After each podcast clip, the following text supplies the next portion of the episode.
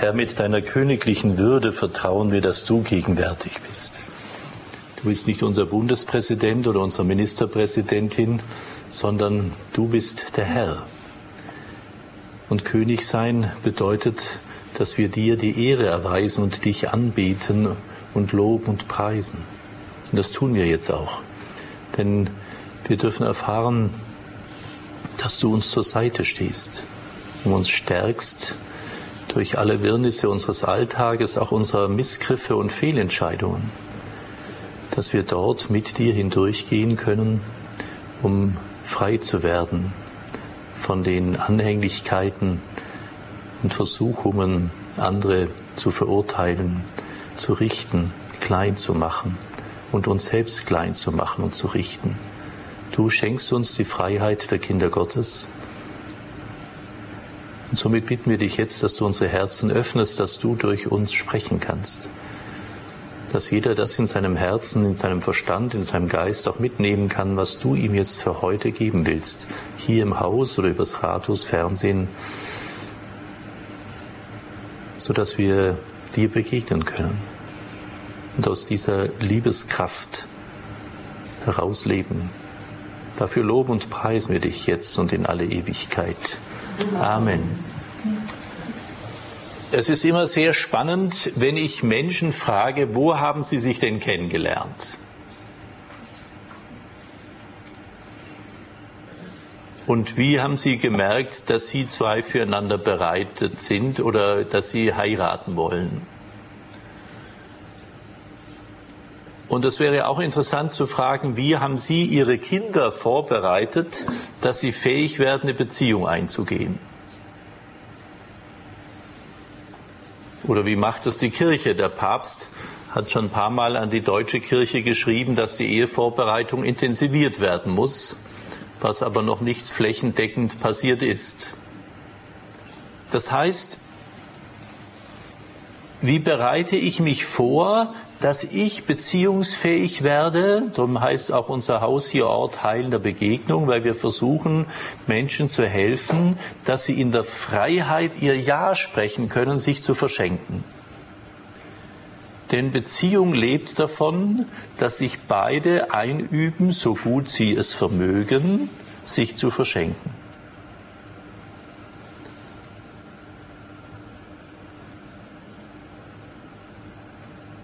Ich möchte gerne anhand unserer Ikone, und ich versuche es für die Radiohörer gut zu erklären, dass wir anhand dieser Ikone, dieser Josefs-Ikone, die Sie vielleicht jetzt sehen oder gleich sehen werden, die ist ja in unserer Kapelle vorne rechts.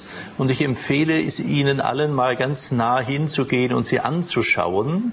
Da sehen wir nämlich jetzt den heiligen Josef und die Bilder außen herum. Die obersten Bilder, die werden wir gleich noch genauer sehen, sind aus den orthodoxen Apokryphen, wie die Vermählung des heiligen Josef und äh, Maria äh, stattgefunden hat. Das äh, zeigen wir Ihnen gleich. Und jetzt sehen Sie ein Bild, wo nur der heilige Josef drauf ist. Das ist praktisch das Innenteil. Ursprünglich wollten wir eigentlich eine Ikone der heiligen Familie malen lassen von diesem großartigen Ikonenschreiber Makarius Tautz, vermutlich einer der bedeutendsten Ikonenschreiber Europas.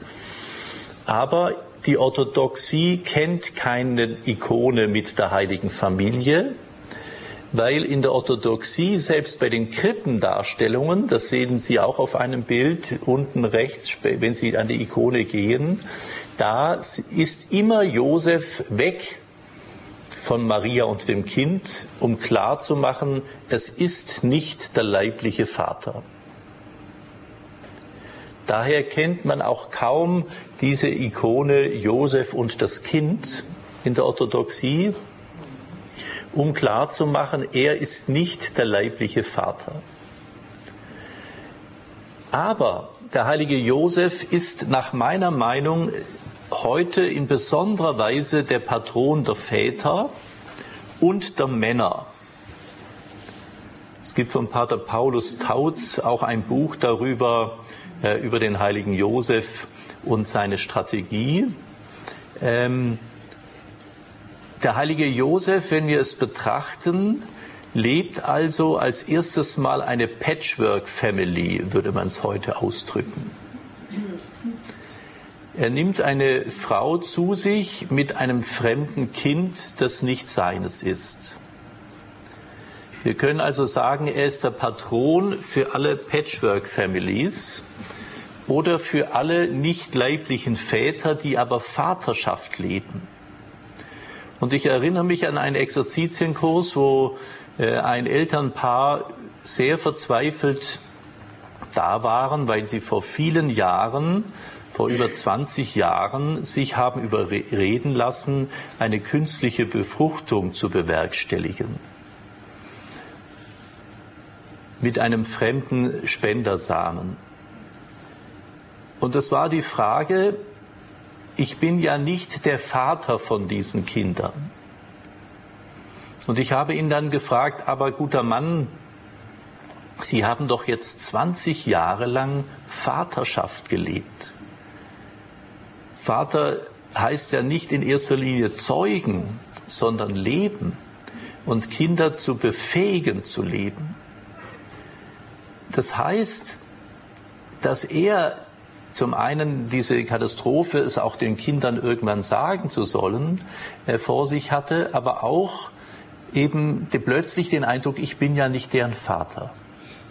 Und da hilft uns auch die jüdische Tradition, die nicht so sehr die germanische Blutsverwandtschaft kennt, äh, sondern eben wirklich auch die geistliche Vaterschaft.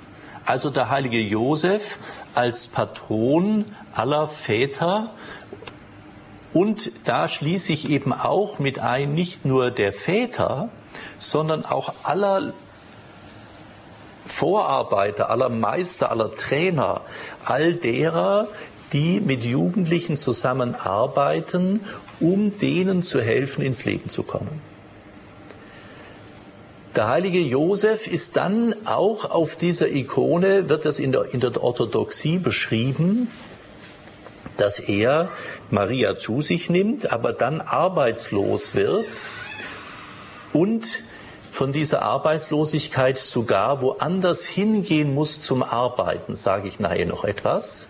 Das heißt also, er ist auch einer, der Arbeitslosigkeit erlebt hat und dann in die Fremde gehen musste, so ist die Tradition in der Orthodoxie, um dort das Geld zu verdienen für die Familie zu Hause. So können wir sagen, als zweites ist der heilige Josef auch der Patron für Arbeitssuchende, Arbeitslose, Väter und Mütter, die in Sorge sind, ihre Familie zu ernähren. Dann muss der heilige Josef das Leben seines Kindes retten, indem er plötzlich in die Fremde fliehen muss. Und Sie haben alle in der Schule noch Völkerwanderung vielleicht zum Teil gelernt, wo da Völker gewandert sind. Wenn wir heute die Zahlen sehen, wie viel weltweit Menschen auf der Flucht sind, sind wir, glaube ich, weit drüber hinaus. Der, der heilige Josef flieht also in ein fremdes Land mit fremder Sprache, und muss dort, kann nicht auf irgendein Amt gehen, um dort irgendwas zu bekommen, sondern muss in diesem fremden Land mit fremder Sprache Arbeit suchen, um seine Familie zu ernähren. Wir könnten also auch sagen, der heilige Josef, dieser Mann, dieser Handwerker, bodenständig, der aber in drei Träumen sich vom Herrn führen lässt, hört auf den Herrn und zieht in dieses fremde Land und ist also ein Patron auch der Flüchtlinge. Der muss vermutlich auch, Sie waren ja einige Jahre in Ägypten, auch diese Sprache lernen und so weiter. Und dann zieht er zurück, muss vermutlich sein Geschäft wieder aufbauen, um dann seine Familie mit dem Schreinerhandwerk Zimmermannshandwerk, Architektenhandwerk, wie es vielleicht damals alles zusammen war, ähm, aufzubauen. Und ist dann in dieser heiligen Familie der Hausvorstand, an dem dieses Kind Jesus menschlich gesehen Vaterschaft, Gottes Vaterschaft an ihm auch lernen kann. Ich glaube, dass der heilige Josef bei weitem noch unverkannt ist in dem Sinne, wie modern er eigentlich für die heutige Zeit ist und wir von ihm auch gerade die Männer eine Menge lernen können, wie wichtig die Männer für die Familie und für die Erziehung der Kinder sind.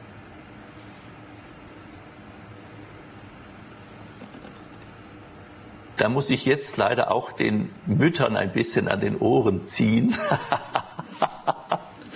weil mir sagte neulich ein junger Vater, wissen Sie, wenn ich meiner Frau angeboten habe, ich mache das Kind heute mal, dann werde ich schon angemeckert, dass ich zweierlei Strümpfe angezogen habe. Ich habe nicht das passende Hemd zu der Hose angezogen. Das habe ich jetzt drei oder viermal über mich gehen lassen. Jetzt finde ich, jetzt soll sie es halt selber machen. Liebe Schwestern und Brüder, ich befürchte, dass es nicht selten so auch geworden ist, dass viele Männer ursprünglich bereit gewesen wären, mitzutun, aber sie es nie machen konnten, recht machen konnten. Also auch da in dieser Frage, wie können wir uns aufeinander einlassen, und es auch lassen, ob dieses Kind jetzt mit dem grünen, gelben Strumpfen, violetten Hemd und der schwarzen Hose oder was auch immer durch die Gegend zieht, das ist diesem Kind relativ egal vermutlich und spielt auch nicht wirklich eine Wahnsinnsrolle, außer wenn Sie jetzt gerade vielleicht Fotos machen wollen. Also auch da diese Ermutigung den Männern bringt euch ein und den Frauen lasst es aber auch zu in unterschiedlicher Weise. Ich möchte jetzt nicht darüber weiter philosophieren. In dem nächsten Bild der Ikone sehen wir ein interessantes Bild. Da sehen wir also die heilige kleine Maria, die dargestellt ist in dem Tempel in Jerusalem. Sie soll ja, so sind die Apokryphen, dass sie als Kind schon in den Tempel zur, zum Erziehen äh, gebracht worden ist. Und da als sie dann ehereif wurde, hat der hohe Priester, der auf diesem Bild vor ihr kniend ist, die und da gibt es unterschiedliche äh, Theorien. In der Orthodoxie werden, äh, heißt es, dass die Witwer eingeladen worden sind. In der lateinischen äh, Kirche äh, ist Josef nicht verheiratet gewesen in der Tradition. Und die Witwer, und man sieht auf dem Altar des Tempels lauter kleine Stäbe liegen. Und zwar sollten diese Witwer oder diese Männer, sage ich jetzt einmal, trockene Zweige mitbringen. Und der hohe Priester betet also über diesen Zweigen und in dem nächsten Bild sehen Sie, da ist, ist also der hohe Priester, der die Hand auf die Maria legt und einen blühenden Zweig in der Hand hat. Und dieser blühende Zweig ist also der Beweis, derjenige, der diesen trockenen Zweig gebracht hat, das ist der Auserwählte, der für Maria der Bräutigam sein soll.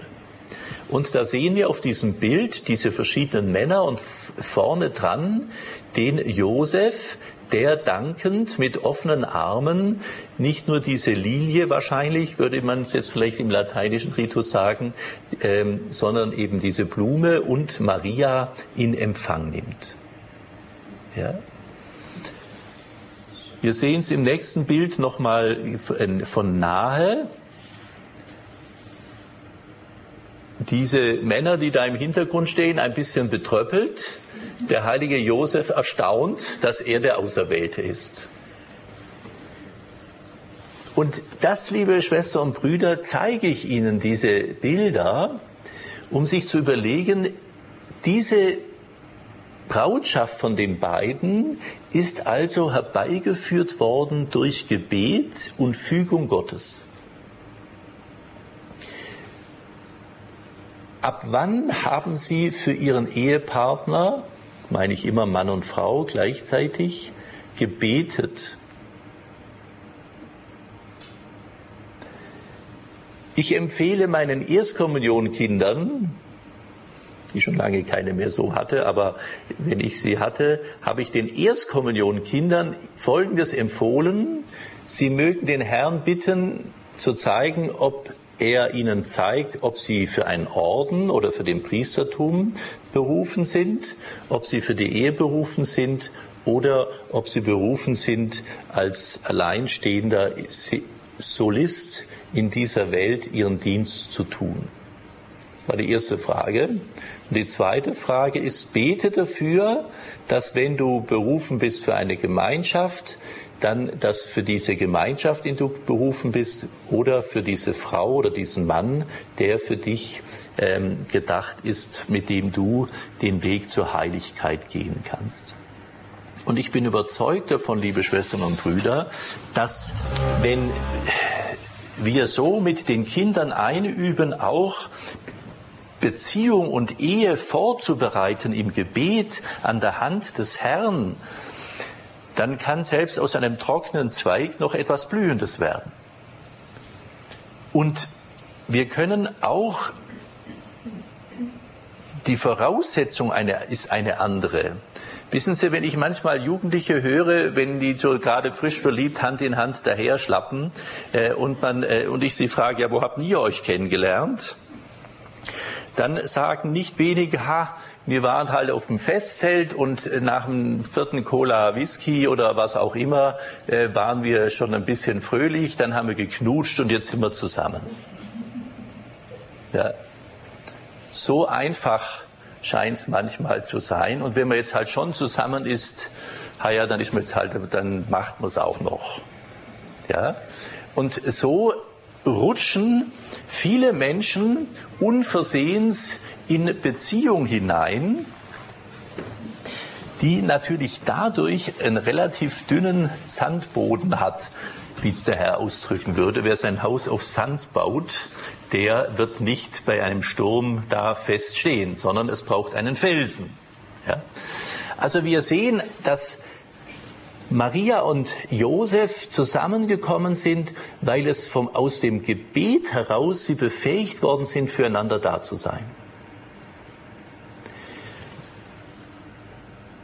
Wir sehen in dem nächsten Bild, Josef nimmt also Maria zu sich und sie gehen nach Hause.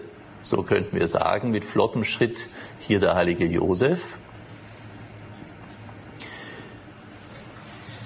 Er nimmt sie nach Hause zu sich auf. Ja? Und wenn Sie jetzt überlegen, wie nehmen wir Gäste auf? Und das ist ja rum wie numm, ob Sie jetzt bei jemand einheiraten als Frau oder als Mann, ist ja die Frage, wie schaffen wir es, eine Gemeinschaft zu bilden? Ich hatte verschiedene WGs mit Freunden in meinem ersten Studium und da war es schon immer interessant, wie man eine Wohnung gemeinsam eingerichtet hat. Das fing schon ein, wir hatten eine Vierer-WG einmal und da war ein kleiner Freund dabei, der wollte zum Beispiel immer die Bilder ganz hoch hängen. Und wir drei anderen wollten sie, sagen wir mal, mittig hängen. Jetzt alleine die Diskussion, wie wir es schaffen, zu viert uns zu einigen, wie hängen wir die Bilder auf. Sehr banales Beispiel kennen Sie vielleicht von zu Hause, wie, die, wie Sie Ihre erste Wohnung mit eingedingst haben. Da merken wir schon anhand von solchen Details, wie wir eigentlich hineingehen oder befähigt sind, Kompromisse zu schließen. Und keine faulen Kompromisse zu schließen, sondern Kompromisse zu schließen, mit denen ähm, man gut leben kann. Ich war vor einiger Zeit eingeladen bei Freunden und ähm, einige Tage und die hatten völlig für meine Verhältnisse Stühle, die unpraktisch waren. Und ich habe jeden Tag mir auf die Lippe gebissen, nicht zu sagen, wie kann man so blöde Stühle anschaffen. Ich kenne aber Männer, die das 30 Jahre lang jeden Tag sagen. Wie kann man so blöde Stühle an, äh, anschaffen? Ja? Oder wie kann man so blöd dieses oder jenes machen? Und wenn Sie es dann irgendwann nicht mehr sagen, dann denken oder umgekehrt. Ja. Also, wie nehmen wir einander auf, so dass wir wirklich dem, einander den Raum geben, dass jeder sich mit einbringen kann? Ja. Da gibt es auch unterschiedlichste Lösungen. Also für mich war sehr beeindruckend eine, eine Begebenheit, wo ich bei einer Beerdigung war und da sollte, weil es schlecht Wetter prognostiziert war, ein großes Haus wo viele Menschen hineinpassten, sollte aber ein Zelt vor dem Eingang sein, dass man nicht pitschnass da reinkommen musste. Und da war zuerst die Aussage, das Zelt wird innen drin in der Innentüre befestigt, aus welchen, welchen Gründen auch immer. Also musste man die Hausfrau fragen. Und dann hieß es aber nein, ähm, es es ähm, ist doch innen nicht befestigbar, wir müssen es außen befestigen. Und da sagte die Hausfrau, da müssen Sie meinen Mann fragen, der ist für außen zuständig. Fand ich eine interessante Lösung, die mir völlig fremd war, aber eine Lösung, wenn wir uns nicht einigen können, dann ist das dein Bereich, über den, für den sorgst du. Und dann bin ich da damit zufrieden, auch wenn ich es anders machen würde. Und das ist dein Bereich. Und dann mache ich da das. Und dann bist du aber damit zufrieden. Ist auch eine Möglichkeit, wenn wir nicht in der Lage sind, Kompromisse zu schließen. Das ist in einer Zwei-Zimmer-Wohnung schwieriger, gebe ich zu. Ähm, aber auch da braucht es Kompromisse einfach. Das Leben besteht leider aus Kompromissen. Der heilige Josef und Maria sind also fröhlich nach Hause gekommen und dann in einem weiteren Bild heißt es in der Tradition der Orthodoxie, Josef nimmt wahr, dass Maria in anderen Umständen ist. Früher nannte man es in guter Hoffnung. Heute ist es ein Kriegsfall bei manchen. Er nimmt wahr, dass sie in guter Hoffnung ist, beschimpft sie und streitet mit ihr. Das ist die orthodoxe Tradition. Die lateinische Tradition kennt dieses nicht, sondern eine Seherin, die das Leben Mariens auch gesehen hat, ich kann jetzt leider nicht genau sagen, welche es war, schildert diesen Vorgang in einer anderen Weise. Und zwar, sie schildert diesen Vorgang, Josef nimmt gewahr, dass Maria in guter Hoffnung ist weiß aber, dass er sich völlig auf Maria verlassen kann, dass sie ihn nicht betrügen würde und dass er aber trotzdem die, sieht, dass sie schwanger ist und sich fragt, kann ich denn meinen Augen nicht trauen? Also er traut eher seinen Augen nicht, als dass er Maria nicht trauen würde. Auch beeindruckend. Und Maria leidet drunter, sie sieht, der Josef leidet, indem er das wahrnimmt, dass sie schwanger ist. Aber sie sagt, Herr, das musst du ihm sagen. Ich kann ja nicht sagen, der Heilige Geist hat mich ähm, mit dir beschenkt. Ähm, ich sag's dir mal, sondern das musst du ihm sagen. Und in diesem Schmerz und in diesem Kampf miteinander beschreibt diese Seherin, dass beide entschließen, in einen Wettkampf der Liebe zu gehen. Und das finde ich eine interessante Variante beim Krieg in der, innerhalb der Ehe. Wir fahren ja häufig innerhalb der Ehe die Geschütze auf und versuchen möglichst viel Kriegsgerät aufzufahren, dass wir gewinnen können. Oder dass wir einen Schützengraben ausbauen und uns da verstecken und denken, hoffentlich sieht der andere mich nicht. In einen heiligen Wettstreit der Liebe. Das heißt, die beschließen beide, dem anderen zu zeigen, meine Liebe. Ja? Und das finde ich ja eine geniale Methode, die natürlich eine gewisse Herausforderung ist, aber nicht mehr anstrengend ist als zu streiten. Streiten glaube ich, dass es mehr Energie kostet und mehr schädigend ist und mehr Kollateralschäden auch hat. Das heißt, und das möchte ich Ihnen mal anbieten als zum Ausprobieren, ob Sie sich überlegen, wenn jetzt Ihr Mann oder Ihre Frau Sie gerade aufregt ob sie gewohnterweise die Kalaschnikow schon in Anschlag stellen, ja, äh, oder ob sie versuchen, das in anderer Weise zu beantworten, als sie sonst tun. Mir hat gerade ein Patenkind von mir erzählt, die mit mehreren Geschwistern aufgewachsen ist und die streiten wie Heckemacher, sagt man im Schwäbischen, also die streiten als Erwachsene immer, aber nicht dramatisch, aber sie sind immer im Händel, weil jeder weiß, das andere für den anderen besser. Und sie hat jetzt gesagt, sie übt jetzt neuerdings ein, nicht mehr die Stimme zu erheben und auch zu kreischen, sondern ganz normal weiterzureden und das regt die anderen wahnsinnig auf. Ja? Das ist die Herausforderung schlechthin. Ja. So wie ich die Tage schon mal in einer Geschichte erzählt habe, wo der Mann zu seiner Frau sagt, du kannst noch so böse zu mir sein, ich würde dich trotzdem lieben.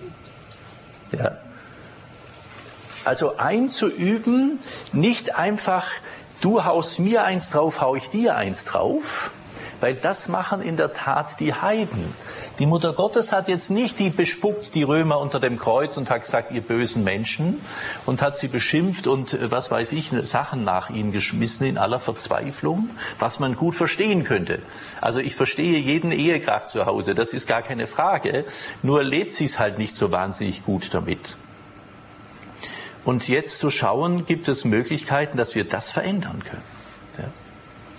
Da empfehle ich Ihnen auch nochmal, wenn Sie die Gelegenheit haben, ähm, auch bei EWTN auf der Homepage äh, sind die ähm, Vorträge der einzelnen Familien aus dem Weltfamilientreffen in Rom.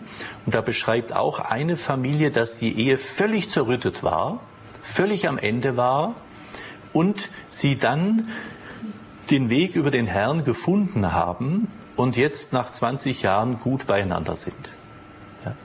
Also auch da glaube ich, und da bin ich ein christlicher Zweckoptimist, ich glaube in der Regel, also dort, wo Gewalt oder Alkoholismus oder sonstige Sachen einhergehen, da oder auch äh, ja eben Gewalt, ähm, da ist es natürlich, muss man sehr einzeln den Fall betrachten, aber generell glaube ich, dass die meisten Ehen gut entwickelbar sind, ähm, auch wenn sie vermeintlich jetzt gerade am Ende sind. Ja, bin ich überzeugt davon. Nur häufig erlebe ich, dass irgendwann es einfach so ist, es war immer schon so, es hat eh keinen Wert, lass mal's. Und wir zeigen mit den Fingern aufeinander und leben nebeneinander her. Ja. Aber sich wieder einzubringen dem anderen, und da haben wir ja schon gesagt, die Tage, mit dem Gebet, mit dem Segen und so weiter zu, zu unterstützen, zu helfen also in den Wettkampf der heiligen Liebe einzutreten. Das wäre doch eine großartige Aufgabe, eine Hausaufgabe, das mal auszuprobieren. Ja? Dieses Bild zeigt also, auch wenn es manchmal so scheint, dass es gut ist, Trennung einzubauen, dann bedeutet das, Manfred Lütz beschreibt es in einem sehr schönen Buch, Der blockierte Riese, Psychotherapie erklärt anhand des Patienten katholische Kirche. Wunderbares Buch, vor vielen Jahren erschienen. Und da beschreibt er, dass wir auch in Kirchengemeinderatssitzungen oder sonst etwas, da tun wir seit Jahrzehnten über den Zölibat hin und her diskutieren. Wir diskutieren, ob die Bratwurst 1,20 oder 1,30 kostet. Ähm, also wir sind häufig immer in diesem, in diesem Kleinkrieg, immer das Gleiche hin und her und ist eigentlich völlig öde und blöde. Und er macht ein äh, Beispiel von einem amerikanischen äh, Psychotherapeuten, El Jaser heißt er, glaube ich, äh, der ähm, sagt, du musst einen Unterschied machen, der einen Unterschied macht. Und zwar beschreibt er, das erzähle ich noch kurz, ähm,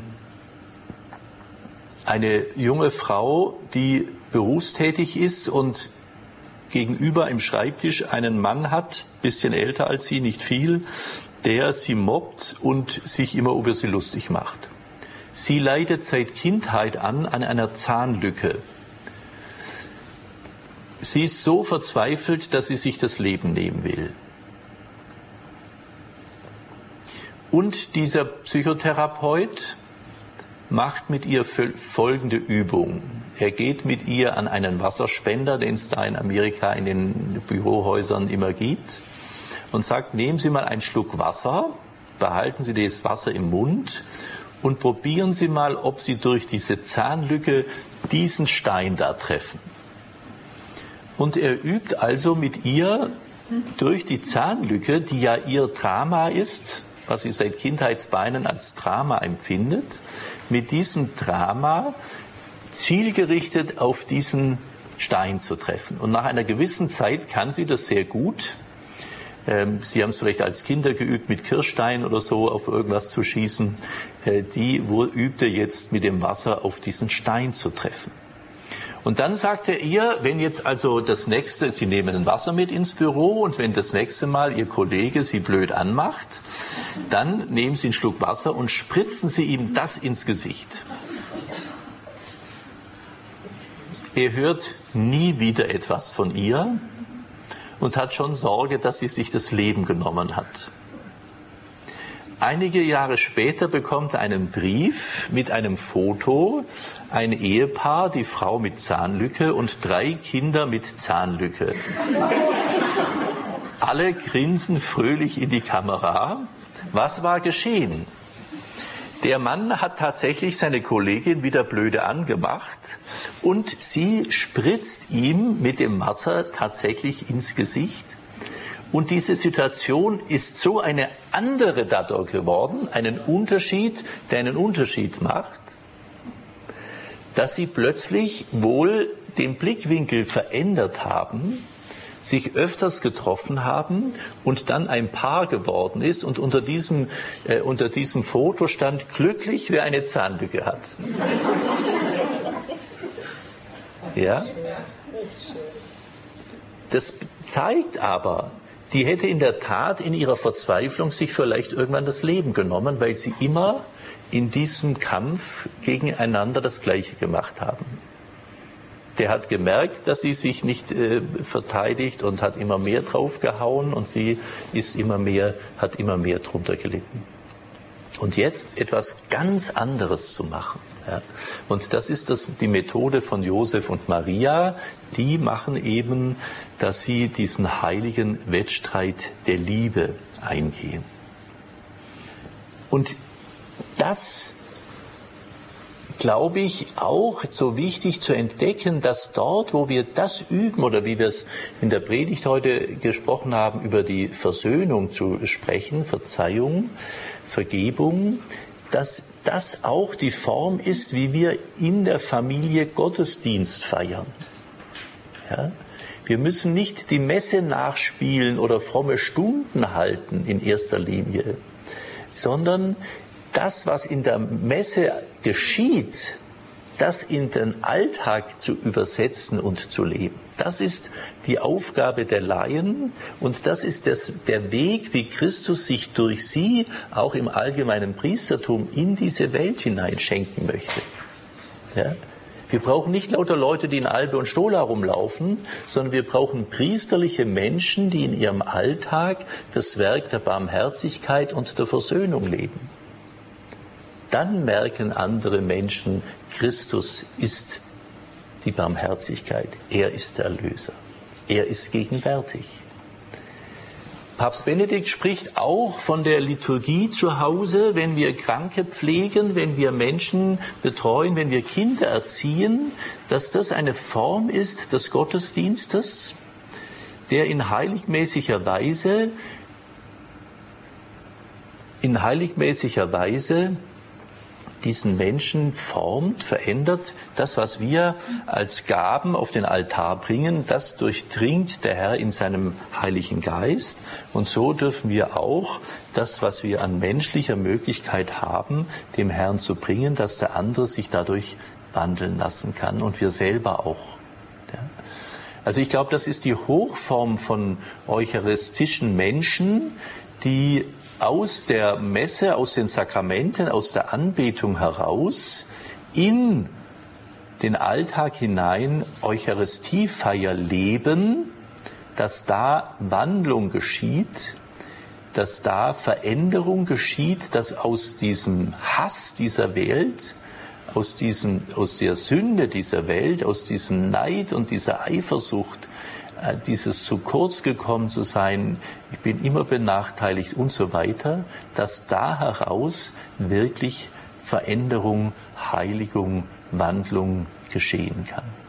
Dann ist es ein ein Vis-à-vis, -vis, so wie wir sagen auch, dass die Eheleute, die die Liebe Gottes vorleben sollen, die Priester darin unterstützen und die Priester in ihrem zölibatären Leben in der Beziehung mit Gott den die Eheleute unterstützen, indem im Hinblick auf den Blick zum Herrn, dass von dem alles letztendlich kommt und auch die Erfüllung nur durch ihn kommt, so ist es auch im liturgischen, dort wo wir aus der Eucharistie heraus leben,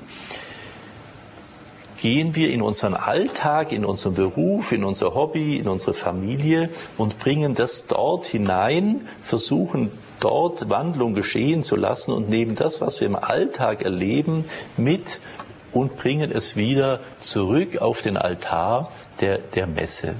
Und ähm, somit kann Eucharistie nicht ein punktueller Moment, mal 45 Minuten oder 60 Minuten ist ja jetzt zurzeit die Höchstform, ähm, sein und dann ist es aber auch wieder gut, sondern dass wir als eucharistische Menschen, so wie wir es die Tage im Vortrag gehört haben, lebendige Monstranz zu sein, eben auch eucharistische Menschen werden, die tatsächlich dazu beitragen, äh, dass das Geschehen am Altar auch zu Hause passiert oder in der Arbeit. Da glaube ich auch, und ich weiß, wie schwierig das für Familien mittlerweile ist, dass alleine eine gepfle ein gepflegtes Mahlhalten, ein gepflegtes Essen zu Hause miteinander auch eine äußere Form der Einübung ist, auch überhaupt Liturgie auszuhalten und mitzufeiern. Also Kinder, die im Vorbeispringen am Tisch, sag ich mal, immer wieder gefüttert werden und dann weiterspringen, für die wird Messe immer furchtbar sein. Ja? Ich weiß, wie schwierig es ist, miteinander zusammen äh, zu essen in Familien mittlerweile, weil die Zeiten so unterschiedlich sind. Aber es gibt, sollte trotzdem immer wieder Zeiten geben, wo sie das miteinander feiern, dass sie Familie feiern, dass das Würde hat. Bei den Ministrantenfreizeiten war es mir immer ein Anliegen, zum Beispiel, dass und, selbst, und es waren meistens auch Biertische, dass die trotzdem schön gedeckt waren, dass da auch Blumen auf diesem Tisch waren und dass alle Kinder erst als alle da waren, wir angefangen haben und alle gewartet haben, bis es, äh, bis alle zu Ende sind. Das war die ersten zwei, drei Tage. Ein Kampf, einen Sack Flöhe zu hüten, ist einfacher. Aber in dem Moment, wo es die Kinder gemerkt haben, das ist anders, brachten wir sie kaum mehr vom Tisch weg, weil sie es so genossen haben, miteinander am Tisch zu sitzen und zu reden. Ja. Und das ist auch eine Verpflichtung, auch als Väter und als Mütter, auch das Interesse da an den Kindern oder an den Enkeln zu zeigen, und nicht das als Plattform zu nehmen, sich selber zu produzieren äh, und äh, dann äh, eine, mit, einer, mit einer eleganten Bewegung ähm, die Audienz zu beenden und sagen, ihr dürft jetzt äh, gehen, äh, sondern auch da einzuüben, aufeinander zu hören, miteinander zu sprechen, das, was wir da nicht einüben, wie soll jemand in der Heiligen Messe auf die Lesung äh, hören, äh, wenn er nie gewohnt war, auf jemand anders zuzuhören? Ja? Also Sie merken, dass diese kleinen täglichen Dinge, die wir haben, immer eine, immer auch eine Hilfe ist für das Größere. Wenn Sie mal mit Personalvorständen sprechen oder Leuten, die Personal einstellen müssen, dann werden Sie erfahren, was die alles an Ungehobeltheiten erleben und wie, für, wie schwierig das mittlerweile ist für junge Leute, sich bei einer bei einem Vorstellungsgespräch so zu präsentieren, dass man sagen kann, das ist eigentlich ein netter Mensch, den nehme ich. Ja? Also die gute Erziehung zu Hause ist nicht ein Domptieren einfach äußerer Gegebenheiten, sondern ist eine Befähigung, im Alltag leben zu können, sich da durchzubringen. Für die Liturgie, für die Arbeit, für das Miteinander. Und darum sind eben auch viele Kinder eine Hilfe, dass man da lernt, eben sich aus, auseinanderzusetzen, Kompromisse zu schließen, zu kämpfen, zu streiten also wenn äh, ich äh, Kinderbeichte habe, äh, dann erlebe ich es häufig, dass die Kinder sagen, wir streiten. Ja? Und dann versuche ich mit denen zu entwickeln, dass Streiten erstmal nichts Schlechtes ist. Es ist die Frage, wie streiten wir? Mit welchen Worten, mit welchen Gesten, mit wie machen wir das? Die Art und Weise und auch die, äh, die Fähigkeit, wie versöhnen wir uns wieder. Ja. Der Streit um des Streites willen, rein zänkerisch, ist natürlich immer mühsam, aber Kinder brauchen auch diese Auseinandersetzung, um zu lernen, wie können wir ordentlich miteinander umgehen. Jetzt noch ein letztes, ganz wichtiges. Es gibt eine amerikanische Studie, die Männer und Frauen befragt, ist ihnen Respekt wichtig oder ist ihnen Liebe wichtiger? Wollen Sie von Ihrer Frau oder Ihrem Mann eher respektiert werden oder eher geliebt werden? Was würden Sie sagen?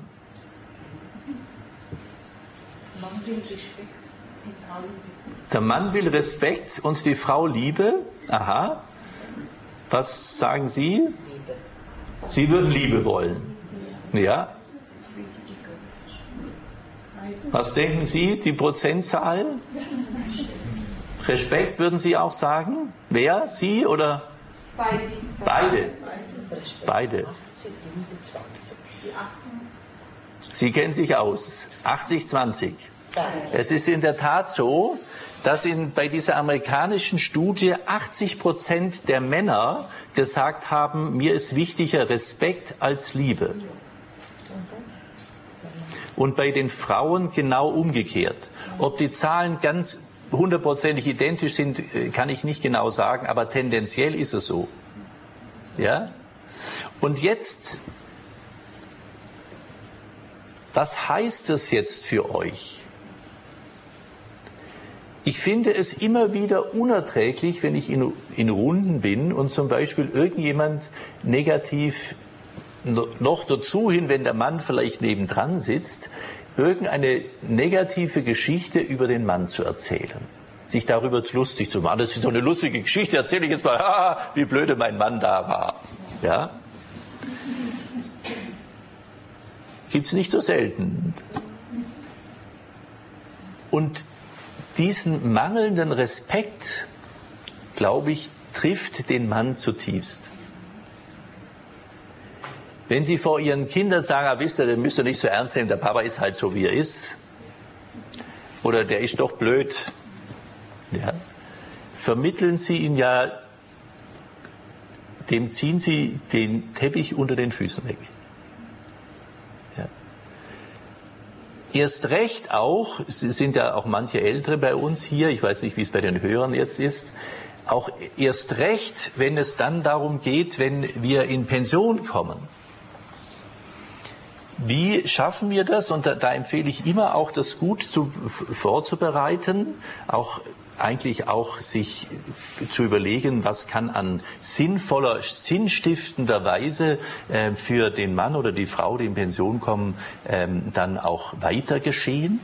Aber so notwendig, ja, diese Frage des Respektes.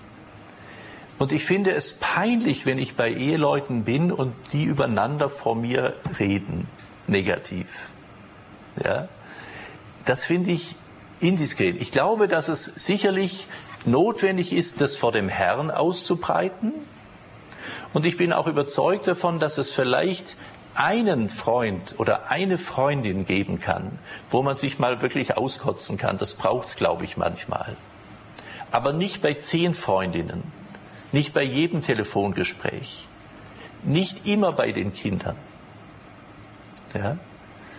Denn dadurch ziehen wir auch lauter negative Energie, wenn man das vielleicht so sagen kann, ohne dass Sie mich jetzt gleich festnageln, ähm, auf uns und machen eine riesen, eine riesen Wand da. Ja. Und dann zieht sich der Mann eben ans Lagerfeuer zurück und glotzt vor sich hin. Ja. Weil da will keiner was von ihm und er muss nicht die Sorge haben, wieder ins Messer zu laufen. Ja. Das heutige Lagerfeuer ist entweder Spielsucht, Alkohol, äh, Pornografie, Fernsehen. Ja. Das heißt, liebe Schwestern und Brüder, wie können wir einerseits einüben, respektvoll übereinander und miteinander zu reden? Und wie können die Männer bewusst den Frauen, ihren Frauen, die Liebe zeigen? Ein gängiges Bußwerk von mir in der Beichte ist, den Männern zu sagen, tun Sie sich jetzt mal vornehmen, in dieser Woche eine unverdiente Freude Ihrer Frau zu machen. Um ihr zu zeigen, dass Sie ihr, an ihr Interesse haben. Und da gibt es nicht wenige Männer, die wissen, ich weiß gar nicht, wie ich ihr eine Freude machen kann. Dann wird höchste Zeit, aber Kameraden. Ja, es wird höchste Zeit, weil dann haben sie die letzten 40 Jahre sich überhaupt gar nie um ihre Frau interessiert. Dann können sie natürlich auch es nicht so einfach haben. Was erwarten Sie dann von Ihrer Frau, dass sie immer noch die Füße wäscht oder äh, ihnen Verbeugungen macht, wenn sie nach Hause kommen? Also einzuüben, ganz bewusst kleine Gesten der Liebe zu machen eine kleine Berührung, eine kleine Freude, ein kleines Geschenk. Viele kennen von Ihnen auch die fünf Sprachen der Liebe, die auch empfehlenswert sind, wahrzunehmen, wie kann der andere das verstehen, was ich ihm mitteilen möchte. Gerrit Chapman. Ich ermutige Sie also dran zu bleiben, denn und dieses Gebet, und das können Sie auch im Gebet erbitten, lieber Gott, zeig mir doch, wie ich das machen soll, wie ich dem Herrn, wie ich meiner Frau, wie ich meinem Mann diese Freude, diesen Respekt, diese Achtung geben kann. Wir werden im nächsten Vortrag werden wir den, ähm, den Eheritus besprechen, wo Sie, den Sie ja die meisten von Ihnen wahrscheinlich einander versprochen haben, um zu sehen, was versprechen wir da eigentlich und wie oft haben wir das schon in unserer Ehe miteinander eingeübt. Und das, was ich jetzt sage, also was ich jetzt gesagt habe mit dem Respekt und der Liebe, ist natürlich sowohl für die Ehe, aber auch natürlich für, für das Miteinander in der Familie, am Arbeitsplatz, überall ein gängiger Aspekt, der wesentlich ist, wo sie dies, das Klima verändern können. Ja? Also wenn wir ähm, Sundays for Future machen, sage ich jetzt mal sonntags für die Zukunft, dann können Sie Klimaaktivist werden für eine neue Klima in der Gesellschaft. Weil Sie als Christ, als eucharistischer Mensch anders mit Menschen umgehen als die anderen, die eben in der Wettkampfsituation gewinnst du oder gewinn ich bin. Ja? Und solange sie gewinnen wollen in ihrer Beziehung, werden sie immer verlieren. Ja. Und das ist ein teurer Kampf. Also überlegen Sie sich gut, und das wäre für die nächste Beichte eine gute Vorbereitung, wie interessiere ich mich wirklich für den anderen? Ja? Und wenn Sie jetzt heute zum ersten Mal denken, ach, jetzt zeige ich äh, meinem äh, Schatzi mal was und möchte ihm was Gutes tun und jetzt gerade das Weltmeister-Endspiel der Fußball-Weltmeisterschaft ist und Sie jetzt gerade zu ihm kommen, ihn streicheln und sagen, Schatzi, jetzt hätte ich gern mit dir knuddeln. Das ist wirklich ein ganz ungeschickter Moment. Ja? Das ist also sehr ungeschickt. Ja? ähnlich bei der neuen, nein, ich wollte jetzt keine plakativen Sachen sagen. Das heißt, beten Sie einfach wirklich darum, Herr, schenk mir das rechte Wort zur rechten Zeit. Lass es mich erkennen, wann es auch gut ist, auch mit der Frage. Vielleicht sollten wir heute Nachmittag auch noch den Frage des Gehorsams gegenüber anschauen. Ein wesentlicher Aspekt der Ehe ist, Gehorsam zu leben, gegenseitig. Ja? So wie Eltern auch meistens ihren kleinen Kindern gehorsam sind, weil sie springen ununterbrochen den Tag und Nacht, so ist das auch äh, ein Akt der Gehorsam, aufeinander zu hören, was will der Herr mir durch meinen Partner, durch meine Partnerin sagen. Und das zu erbitten, das empfehle ich auch immer wieder, um Entscheidungen zu treffen einander zu fragen, Herr, willst was willst du mir durch meinen Mann, durch meine Frau sagen? Das zu erbitten, das im richtigen Moment zu sagen und das dann wirklich gut äh, aufzunehmen. Wenn Sie mich daran erinnern, werden wir es im nächsten Vortrag noch miteinander genauer anschauen. Gütiger und barmherziger Gott, du bist der Herr des Lebens und du bist der Herr der Versöhnung und der Verzeihung. Und so bitten wir dich, dass wir, wenn wir von Anbetung und Verherrlichung sprechen, dass wir auch einüben, dich in den anderen zu ehren, zu achten und zu lieben. Und so bitte ich dich für alle Eheleute, für alle Beziehungen, für Eltern und Kinder, dass sie diesen Weg der Achtung, des Respektes und der Liebe sich aufmachen, das neu zu entdecken für sich und füreinander, um somit das Klima der Liebe auch in ihrer Beziehung, in ihrer Familie wachsen zu lassen. Nicht, dass einfach Romantik geschehe, aber dass diese Weise, wie du mit uns umgehst, wir im Alltag umsetzen und auch lernen, das immer mehr zu, dem immer mehr zu vertrauen und das immer mehr zu glauben, dass du durch uns wirken willst. Dazu segne und stärke, ermutige und lasse euch unglaublich kreativ sein, in dem neue Wege zu gehen, den anderen zu überraschen. Das gewähre euch der allmächtige Gott, der Vater der Sohn und der Heilige Geist. Amen.